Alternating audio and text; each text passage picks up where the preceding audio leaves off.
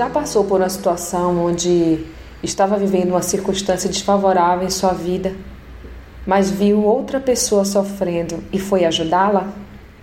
A sensação é de ter nossa dor minimizada. Aconteceu comigo quando minha filha fez uma cirurgia cardíaca prematura extrema, nascida com apenas cinco meses. Estava sentada à porta do centro cirúrgico e vi uma moça sentada ao lado, chorando. Levantei-me, sentei próximo a ela e perguntei se poderia ajudar. Ela me disse que seu pai estava sendo operado naquele instante. Chorou amargamente. Perguntei se poderia orar por ela e assim o fiz, enquanto segurava suas mãos na tentativa de compartilhar da sua dor. Terminei a oração por seu pai e por ela, disse algumas palavras de consolo e ânimo e a acolhi em meu abraço. Quando ia me afastar, ela me perguntou: e eu? O que estava fazendo ali? Ao que relatei que minha filha estava sendo operada no centro cirúrgico ao lado de onde o seu pai estava operando. Ela chorou.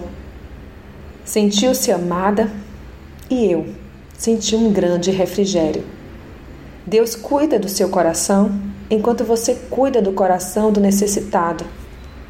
Dias depois, o pai dela teve alta e minha filha ainda permanecer ali por cinco longos meses de muita dor e sofrimento.